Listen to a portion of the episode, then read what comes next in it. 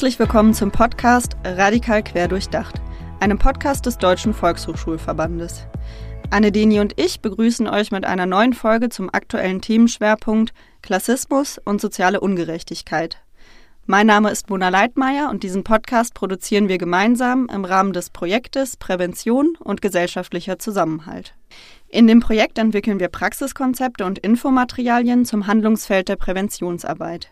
Wir setzen auch Schulungen für politische BildnerInnen um und unterstützen sie unter anderem dabei, unsere Praxiskonzepte durchzuführen.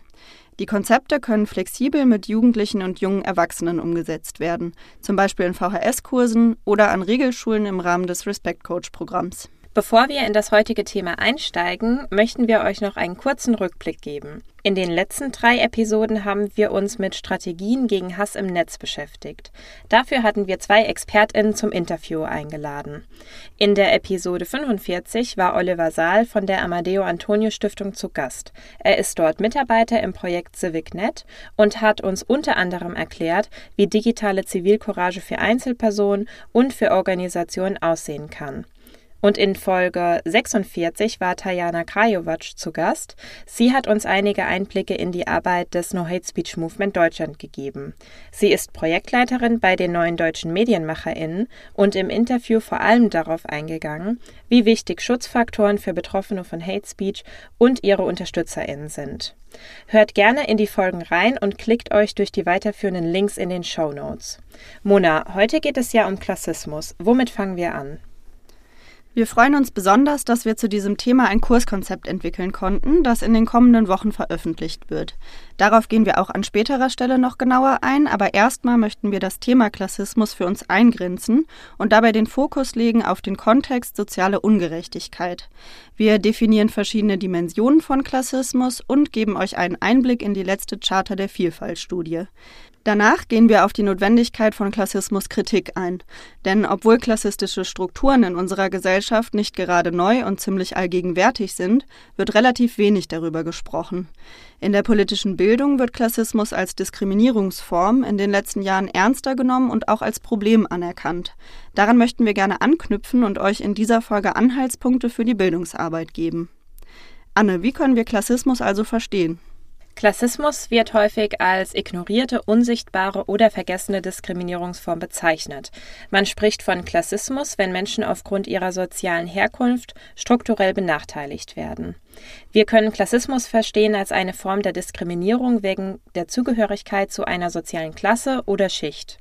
Damit ist gemeint, in welchen Verhältnissen eine Person aufwächst und welche Möglichkeiten ihr im familiären Haushalt und sozialen Umfeld zur Verfügung stehen.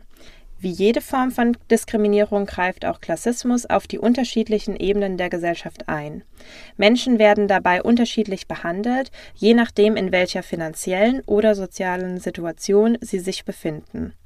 Das Bildungssystem und der Arbeitsmarkt sind durchzogen von dem sogenannten Aufstiegsversprechen.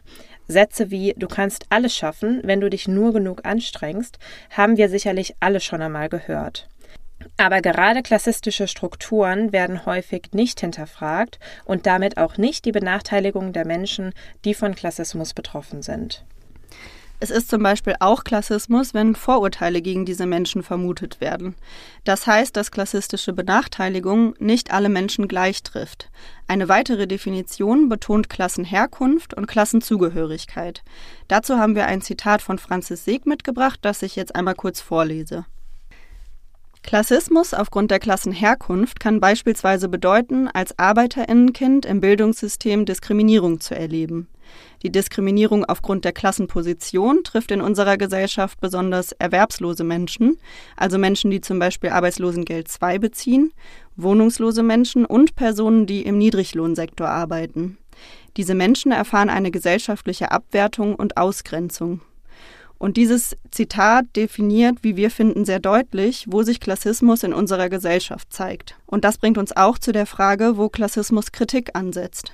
Klassismus ist ein politischer Begriff, der aus dem US-amerikanischen Wort Classism entstanden ist. Klassismuskritik wurde geprägt durch feministische, lesbische und intersektionale Debatten der 1970er und 1980er Jahre.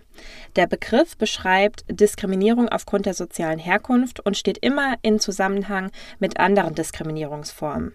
Ein empfehlenswertes Grundlagenbuch ist Die Bedeutung von Klasse von Bell Hooks. Darin beschreibt die Autorin, wie Rassismus Rassismus, Sexismus und Klassismus miteinander verwoben sind. Wir sprechen von sozialer Ungerechtigkeit, da Klassismus existenzielle Lebensbereiche betrifft. Klassistische Strukturen schränken den Zugang zu grundlegender Versorgung ein, die alle Menschen brauchen. Es geht also immer auch um eine systemische Dimension und nicht nur um individuelle Befindlichkeiten. Dazu zählt einmal alles Materielle, also zum Beispiel Wohnraum, Gesundheit, Bildung und Mobilität. Denn leider ist es nicht selbstverständlich, dass alle Menschen ein Dach über dem Kopf haben, krankenversichert sind oder sich ein Bahnticket leisten können. Aber diese Art der Benachteiligung betrifft eben auch Dinge, die nicht in Geld gemessen werden können, wie zum Beispiel Anerkennung, Netzwerke und die Freiheit oder das Privileg, das Leben selbstbestimmt gestalten zu können. Klassismus begleitet Menschen häufig durch das ganze Leben. Das erkennt man auch daran, dass die Statusfrage auch dann noch Thema ist, wenn ein sogenannter Aufstieg stattfinden konnte. Häufig sind Aufstiegsbiografien von Ängsten geprägt, die immer wieder auftauchen können. Auch so etwas wie Rentenversorgung kann dabei eine große Rolle spielen. Zum Thema Aufstiegschancen bzw. Hindernisse ist unser Buchtipp Mythos Bildung von Aladin Elmar Falani. Da schließe ich gerne einen weiteren Buchtipp an von Andreas Kemper und Heike Weinbach. In ihrer Einführung gehen sie darauf ein, dass Klassismus auch in der Studienreihe zu gruppenbezogener Menschenfeindlichkeit bereits untersucht wurde. In den frühen 2000er Jahren wurde festgestellt, dass klassistische Einstellungen in Deutschland weit verbreitet sind. Damals gaben rund ein Drittel der Befragten an, dass obdachlose Menschen nicht nur das Stadtbild stören würden, sondern an ihrer Situation selbst schuld wären. Diese klassistischen Vorurteile sind auch heute noch sehr gängig. Und davon sind auch Bildungsangebote nicht ausgenommen. Häufig wird sich darauf konzentriert, was Menschen nicht haben, wohnungslos, arbeitslos, bildungslos. Das Problematische ist, dass eben selten geschaut wird, wo es an Stabilität fehlt, sondern ihnen stattdessen abwertende Charaktereigenschaften zugeschrieben werden, wie zum Beispiel würdelos, kulturlos und respektlos. Das macht es dann einfacher, ihnen die Schuld für ihre Situation zu geben. Ein weiteres Problem ist, dass selten Menschen zugehört wird, die zum Beispiel wohnungslos oder arm sind.